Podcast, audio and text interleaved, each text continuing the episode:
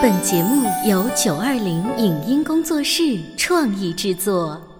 《潮爸辣妈》节目版权归合肥市广播电视台所有，任何未经允许的传播行为均属违规。欢迎与九二零影音工作室沟通合作事宜，电话零五五幺六三五零九三五六。走在大街上，我希望听见别人叫我小姐姐、小姐姐、小姐姐，而不是哦阿姨。但我最爱的称呼是妈妈。走在大街上，我希望听见别人叫我欧巴，而不是大叔、大叔。但我最喜欢的称呼是爸爸。我是辣妈，不是老干妈。我是潮爸，不是太阳能浴霸。八零后时尚育儿广播脱口秀，潮爸辣妈。本节目嘉宾观点不代表本台立场，特此声明。小学教育是教育的基础，也是所有潮爸辣妈最关注的起步点。也正因为如此，许多家长更容易进入教育的误区。在老师看来，优秀的孩子身上都有哪一些共同的特质？为什么现在家长对孩子学习的关注点已经从学习本身跑偏到了学习环境？在香港教学的一年时间里，发生了哪些让人惊讶、让人自省的故事？欢迎收听八零九零后时尚育儿广播脱口秀《潮爸辣妈》，本期话题：小学教育远比你想的更宽阔。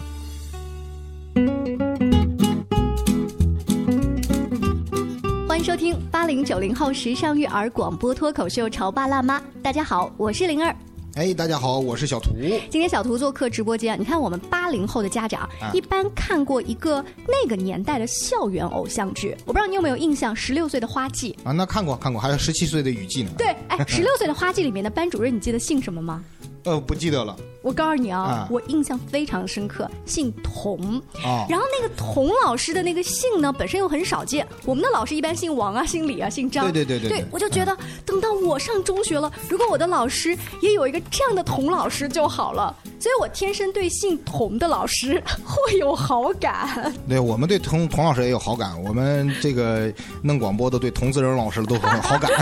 今天我们的直播间呢，就请到了一位姓童的老师。那他是是不是像十六岁的花季当中的班主任呢？我们有请合肥市阳光小学的语文高级教师童培童老师，欢迎您。哎，欢迎童老师。大家好，我是童培老师，童老师，我刚刚提到的十六岁花季，你对那个电视剧有印象吗？有印象啊？所以你当时看的时候，会不会说，哎，我也是一位老师，我以后也会是一位童老师？那个时候我想想，我有没有参加工作啊？是，嗯，这部电视剧大概什么时候播的？呃，我已经不记得年代，但是准确就是我憧憬的整个。我们上初中那会儿，大概在九几年，九九五九六这样的。哦，那我刚上班，可能三四年的时间。嗯，对。但是那个电视剧里的角色对你的这个人生的道路规划呀，并没有起到太强的偶像的作用。还没有。那童老师，你的职业生涯当中有没有这样的一位影视剧当中的偶像，或是身边的这些呃长辈？啊，有的有的，是我哥哥的中学老师，四十六中的胡老师。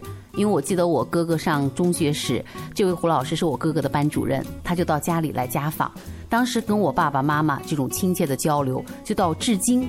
我都印印象很深。所以我当时就在想，哎，今后我我如果做老师，我就一定要成为像胡老师、像哥哥的老师这样的老师。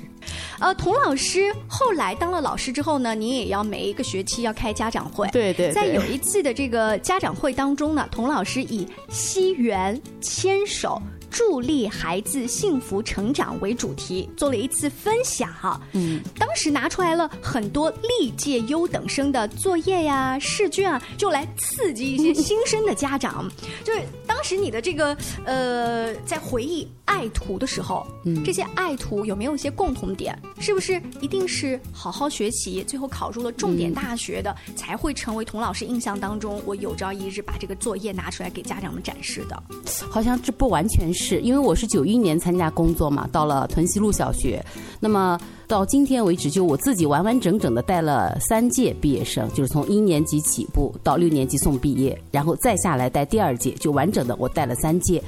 那么我自己也经常纵观我自己工作二十多年来的这个教学的经历，我就发现这些学霸也好，我们今天称之为学霸啊，爱徒也好，我觉得他们身上是有共同的特质。我自己归纳了一下，比如说，首先他们都是有良好的习惯，学习习惯、生活习惯啊，对，然后呢，我就观看这，不管是这些孩子他们在学习经历啊，他们上了中学，到了高中，然后出国留学或者回国创业，包括今天我第一届的学生，他们都是八四八五年的，嗯，就是现在安徽省电台那个男生女生向前冲的那个乐乐，他就是我第一届的毕业生，哦，哎。所以他那时候乖吗，呃，比较有个性，比较有思想，比较有思想，比较有主见聪明。曾经的老那他得师来节目喊我师兄啊爆料了，是啊，就说我纵观一下，就这些孩子他们身上一定有一些特质，那就比如做事情他们很专一，呃，很执着。可能在这个达到自己理想、梦想、实现梦想的过程中，可能会遇到困难、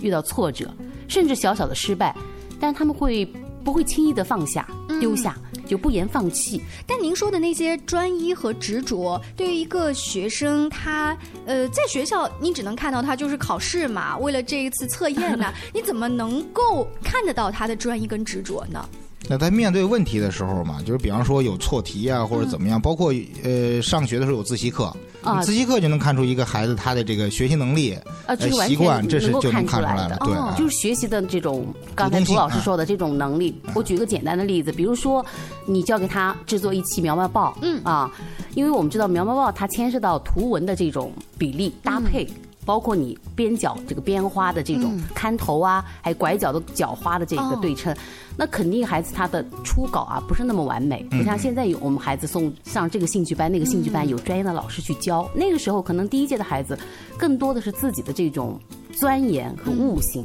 所以他当他们把第一稿拿来的时候，我我就觉得这儿这儿不够完美，拿回去重来。嗯，那他们就会第二稿、第三稿，直到自己满意，老师满意。哦，就是在这些小的细节，不一定是真的这个数学哎，题跟语文题的我觉得。宽泛一点的学习，不光是做一次语文作业、写一篇文章，啊，报一次听写，做一次口算，不仅仅是这些，可能更宽泛的就是他们做任何一件事情，完成一项任务，哎，他会尽心尽力达到完美或者说近乎完美的境界。嗯，其实我的理解呢，就是在我们那个年龄阶段上学的孩子，如果呃成绩都还不错的话，嗯有个共同的一个特性，就是他的家庭教育，呃家长的这个教育，呃，家长对学习的态度，对孩子学习态度，以及家长对老师的态度，相对比较一致。哦，这部分的家长呢，会理性化一些。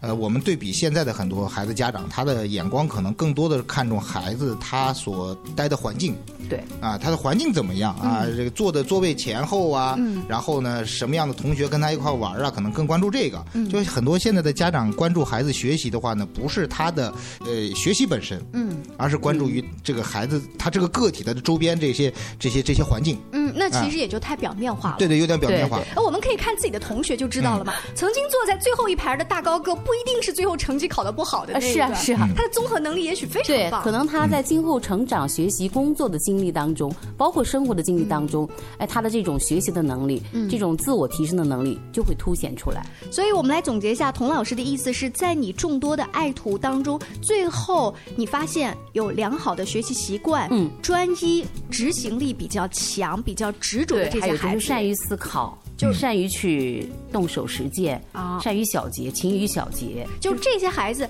他最后不一定是考试成绩最好的，但是他整个，但他一定是在第一方阵，那个不会太差。哎，对，肯定不会太差。哎，老师，您说的第一方阵、第二方阵，现在我们又不给排名哦，基本上是按照一个什么样的名次跟分数来排？因为我之前所在的这个屯小，包括我现在在的屯小教育集团阳光学校，我们呢已经就是是在十多年前，呃，就打破了这种分数的百分制，就是不以分数来定孩子，不以一张考卷来恒定孩子的这种成绩和他的学业情况，而是按等级制，就是 A、B、C。啊，对对对吧？那么 A 能够获得 A 的，比如说我们划定一个档位，就是八十八分以上到一百分都是 A 档。那这些孩子就是在他今后的这个求学一路的求学生涯当中，他一定是属于班级或者是这个年级当中的第一方阵的孩子。哎这个其实哎也是给家长树立一个意识，因为很多家长呢，就我们讲到这个小学教育，其实也是为将来高考也是要做准备。嗯高考现在也不是特别重视分儿这样的一个概念，当然分很重要，你考固考出来然重要对吧？但是你的名次。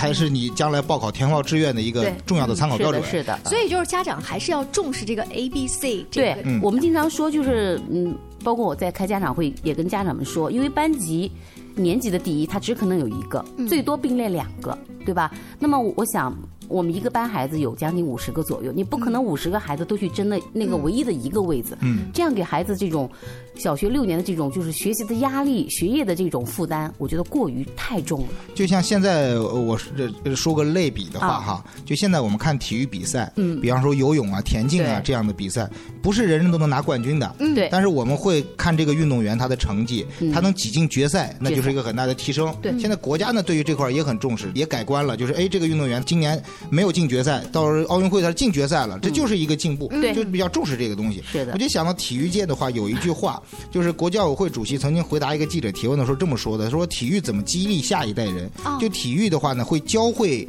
年轻人如何在规则范围内去赢。就是体育是有竞争意识的嘛，其实学习也是一样。竞技对，学习呢也是有规则的，我们如何在规则范围内去争取赢，嗯。争取到第一方阵，争取去实现更好的这样的一个目标，这个还是需要给孩子们说的。我觉得从小学阶段就让家长有这样的一个意识，嗯。孩子有这样的一个一个意识挺好的。所以在童老师看来的话，我们作为家长的话，鼓励孩子勇敢的闯入第一方阵，而且稳步在这个方阵对，比你永远说你一定要拿争第一，对。对比拿还拿第一，你这次为什么没有第一？得到第二，这个压力 对要小很多。因为我们就经常说，孩子小学阶段，他如果始终在六年当中是属于班级年级的第一方阵的话，那这样的孩子，他将来在中考面对中考、面对高考的这么巨大的激烈的竞争压力之下，他的后劲，嗯，他的弹跳能力对对对会更强。好，那我们今天呢，请到的童老师，他是一位教语文的老师。哎，语文老师他平时的工作是不是只是在家里面去把这个教案看一看，然后多读一些语文方面的书就可以了呢？他也要走出去跟他的同行做交流。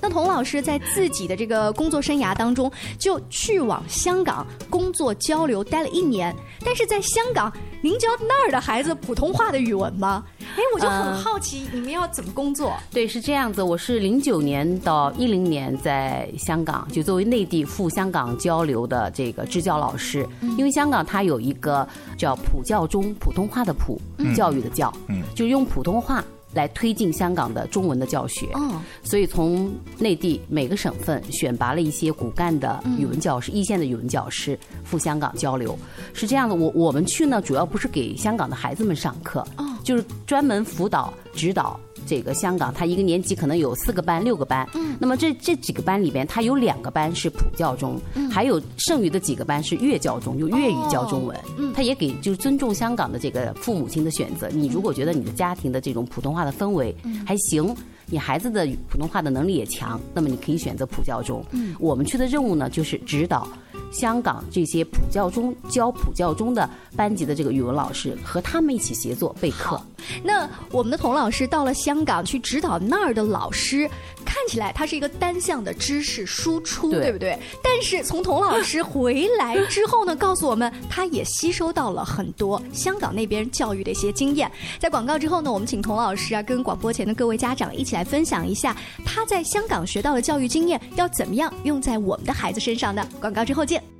关于和孩子沟通呢，我是想先处理好彼此之间的情绪，然后再去搞定他具体的问题。我们家长经常在一起讨论，怎么样从小才能培养好他的学习习惯我是后。来通过学习才发现，孩子行为背后是有另外一种需求的。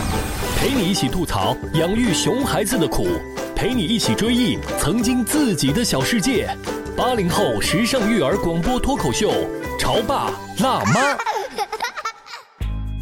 潮爸辣妈播出时间：FM 九八点八合肥故事广播，每周一至周五十八点三十分首播，次日十四点重播。网络收听，请下载荔枝 FM、苹果 Podcasts，搜索“潮爸辣妈”订阅收听。微信公众号请搜索“潮爸辣妈俱乐部”。你在收听的是《潮爸辣妈》，小欧，你变成更好的爸爸妈妈。本节目嘉宾观点不代表本台立场，特此声明。小学教育是教育的基础，也是所有潮爸辣妈最关注的起步点。也正因为如此，许多家长更容易进入教育的误区。在老师看来，优秀的孩子身上都有哪一些共同的特质？为什么现在家长对孩子学习的关注点已经从学习本身跑偏到了学习环境？在香港教学的一年时间里，发生了哪些让人惊讶、让人自省的故事？欢迎收听八零九零后时尚育儿广播脱口秀《潮爸辣妈》，本期话题：小学教育远比你想的。更宽阔。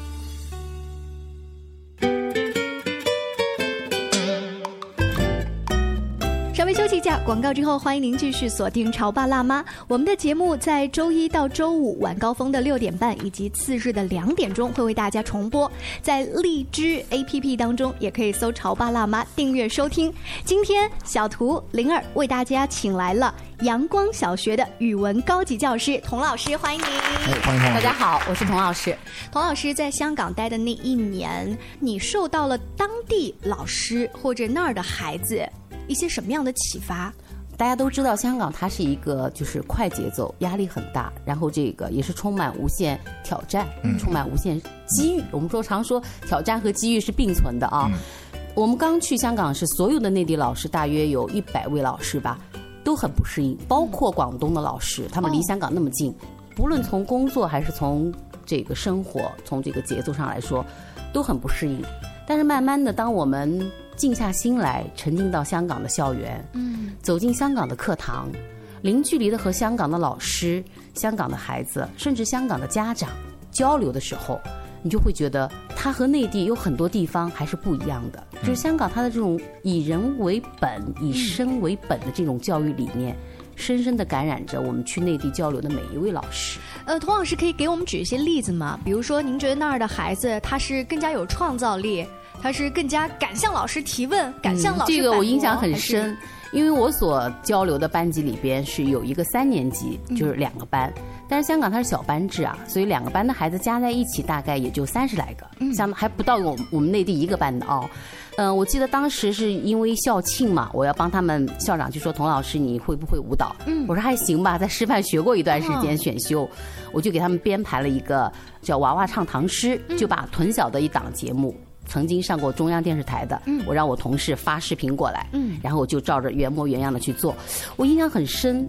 就是排完这个节目，就排的过程当中，我都没有印象，孩子也没跟我反馈。一个小姑娘排完以后，因为我有一天到他们班级去听课，教室的后面有一排这个心愿心愿卡，就每个小孩都可以写：“老师，我想对您说，您最喜欢的是哪位老师？”嗯，哎，我就在看。然后就看到一个有一张卡片写的就是我，就就是你喜欢童老师吗？它下面有 A B C，然后这个小姑娘就说她大概有三个选项，嗯，她在前两个选项里她都选了，哎，童老师就说课上的很好，嗯，比如说普通话说的很好，很温柔，但在最后一个选项里边她就空着，她没有打勾，那个选项后面就是老师很包容我。老师很能够理解我这个选项，他前面他没有打勾，嗯，我就觉得很奇怪，因为我觉得按照我在内地的这么多年的工作经历啊，那孩子肯定是班主任好，嗯，语文老师好，数学老师好，嗯，呃，因为像这样，即使说老师不好的，他会深深的埋在心里，他也不会贴出来，对，就说我们上墙的东西一定是刷刷刷全是勾，或者刷刷刷全是星。哎，我说这个孩子他既然都知道童老师在班级里每天都来听课，能看到这张卡片，而且具体写到了老师哪儿不好，对，就指出来就是嗯包容嘛，就是他后面那句话就是老师很包容我，很理解我，他就没有打勾。然后我就下课，我就把这小姑娘喊到我跟前，我说宝贝，童老师很喜欢你，你喜欢童老师吗？她说喜欢。我说那为什么后面那张卡片在最后那句话老师很包容我这儿你没有打勾？他就很很快的跟我说了这样一个分享了这样一个故事。他说：“童老师，您上个月在教我们这个娃娃唱唐诗的排练过程当中，我觉得你好凶哦。啊，他其实他可能就把我当时的这种严格要求的严格，每个动作要到位，因为我毕竟不是专业的教舞蹈的嘛，我就想尽我的能量。就是您排练节目的。”状态和您上课的状态，他分得很清。那那肯定还是记得的是你那个样子的。对，因为那个时候包括这个舞蹈，就是我一个人去教嘛。然后香港的两位老师，他只能辅导这个节目的这些动作，所以可能会我我会着急，因为我我想这个节目也是我给送给香港老师、香港这所学校，孩子们的唯一的留下来的礼物，想就想尽善尽美的展示这个节目的美，所以可能对他发火了。嗯，可能就在我自己潜意识当中，我可能都不认为这是发火，可能就是孩子觉得你是正常的一种表达情商高了，哦凶了我或者板脸了，嗯。哎，他他就我就想通过这个例子，就说香港的孩子他很真实，嗯，但是童老师，你会不会觉得，哎，这个火我要是在内地的话，跟我的学生发很正常，但是正常香港的孩子的话，他就认为老师您发火了。对，他就觉得你说话声音像您刚才说的，嗯，你你平时上语文课你不是这样子呀，平时你在走廊跟我单独聊天你不是这样子啊，因为大家知道，就是我们教舞蹈的时候，你在舞蹈房那么大的一个场所里边，他们在教室上课，孩子在排练舞蹈，他也是很放松的，嗯所以他跟上课的状态肯定还是不一样的。所以，当这个香港的小姑娘她把这个标语写出来的时候，同样你看到了，你其实也很好奇，你去问他了，我的第一反应就是心里有一点点失落，失落，失落。然后失落完又跟孩子沟通完之后，你会就是说心里我打一个评价表，或者说贴一个标签对，它会对你接下来的这个跟孩子的沟通有什么呃这个影响吗？那肯定是有影响。我就觉得香港的孩子，他肯定就是说，很在意老师对我的这种态度，嗯很在意老师心里边对我的肯定和这种评价。所以，我可能就会微调，不能拿我在内地，哦。因为毕竟是我自己的班嘛，我我了解孩子，孩子也了解我，我都是一年级带上来的，嗯。对吧？那么，毕竟我在香港这两所学校，也就每周去两天，哦。也就待一年的时间，所以我想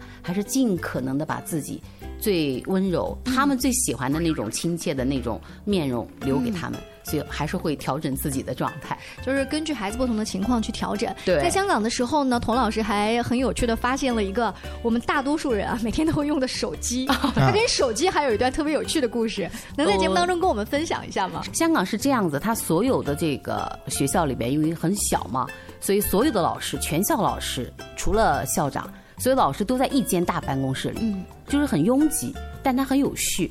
我记得，因为刚从内地过去的时候嘛，我的手机就是不是设置的是震动，就是正常的铃声哎，就正常的铃声。嗯因为所有的老师都在一间办公室办公，所以有一天平时都是很安静的呀。嗯所以忽然我的手机就是家里打电话过来，哦合肥打电话过来，一下子响了以后，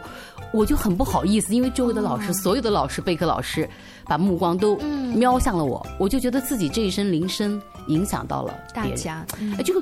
就是常说，大家常说，就是香港没有人会告诉你，童老师，你这个手机怎么不调成震动？没有人告诉你，但是真的是环境育人，就是它会让你自省、自己反省。哎呀，我这样做干扰到了别人，影响到了别人。所以从香港回来之后，从那一天开始。回到寝室，我就把我的手机调制成震动，嗯。然后从香港一零年回来到今天已经九年了，我的手机还是震动，一直是震动。那这个这个是习惯的养成是很重要的，就是我们现在手机基本上，因为我们做节目什么的，对你工作调成调成震动的，所以经常也会漏接电话啊、漏看信息啊，什么也很正常。那童老师在香港当地跟那儿的一些年轻的老师在交流的时候，有没有写什么让你印象深刻的？嗯，那就太多了，因为一年当中啊，就是我是负责两所学校，所以呢，两所学校参与这个课题的都是年轻老师，所以每一天你在跟他们的交流过程当中，就是在思维碰撞的过程当中，你肯定会有一些火花的产生，但同时呢，你也从这个平时就是一年的共事的经历当中，能看到香港老师身上的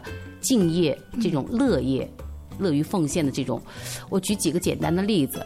比如说，我就觉得香港老师他们的这种动手的能力啊，特别强。这可能我我我觉得两位老师，林二老师跟涂老师也有感受，就是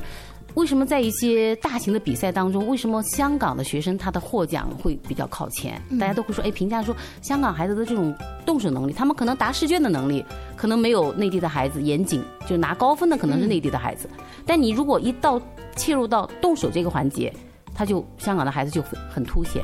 我记得一个很有趣的一个例子啊，我也跟很多身边的同事分享，就是我在香港工作的时候，我毕竟也要给香港的老师上示范课嘛，那么就要准备一些学生的奖品来激励他们。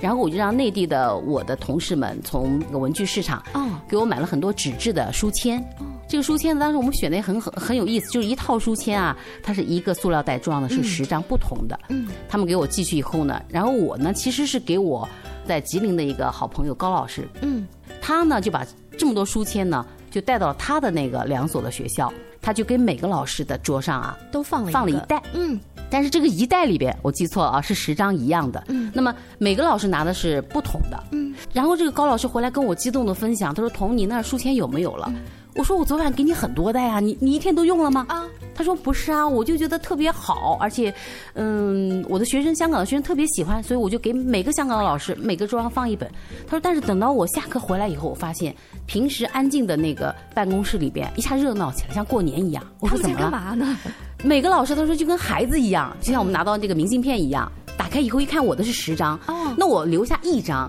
把其余的九张就换。换成不同的，像我们寄这个邮票一样，对吧？我拿我其中的第二张跟你换，对吧？他就我知道了，真的有一点像我们小时候的时候，女孩特别喜欢这样卡片，就是一就是香港老师的分享意识。然后他说更有意思的是，等到我两个小时就到了下午，我忙完我一天的工作回来之后呢，我发现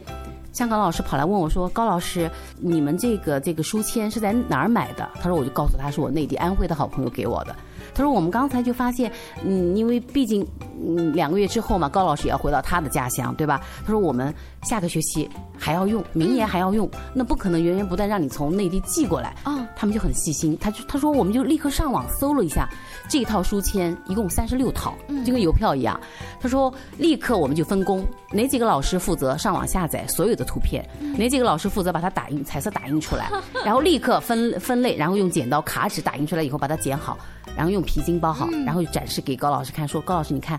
下一个学期我们每个年级、每个班级的孩子，所有的这个奖品全部已经备好。就我们内地老师可能想的更多，就是哎，从哪儿买的？上网淘淘宝把它淘下来。”香港老师想的就自己去做，自己去创造。可能老师的这方面的想法就会慢慢影响到了学生。对，肯定是这样，因为孩子拿到手里边，他觉得哎，是我老师自己打印，然后自己剪，甚至签名的这种书签，比现成买的这个奖品的意义可能就限量版的。嗯，对我我现在还有一支，我们当时这个上初中的时候，我们数学老师。给我一支笔，嗯，怎么做的呢？就一个笔芯儿啊，然后拿纸搓出来，搓出来。哎，那个笔你到现在还留着，对不对？呃，对呀。其实你现在当了爸爸，但你依然会存着这个笔。但我们的笔很好做。就我们的儿女现在从老师那儿得到一个什么奖品，他是不舍得用的。就他可以先用，就是爸爸妈妈自己从文具店买，但老师奖励我的那个卡片或者纸，我会一直存着下去。我记得灵儿，你你的宝贝儿子应该也上学了，对对，所以他对于这个老师，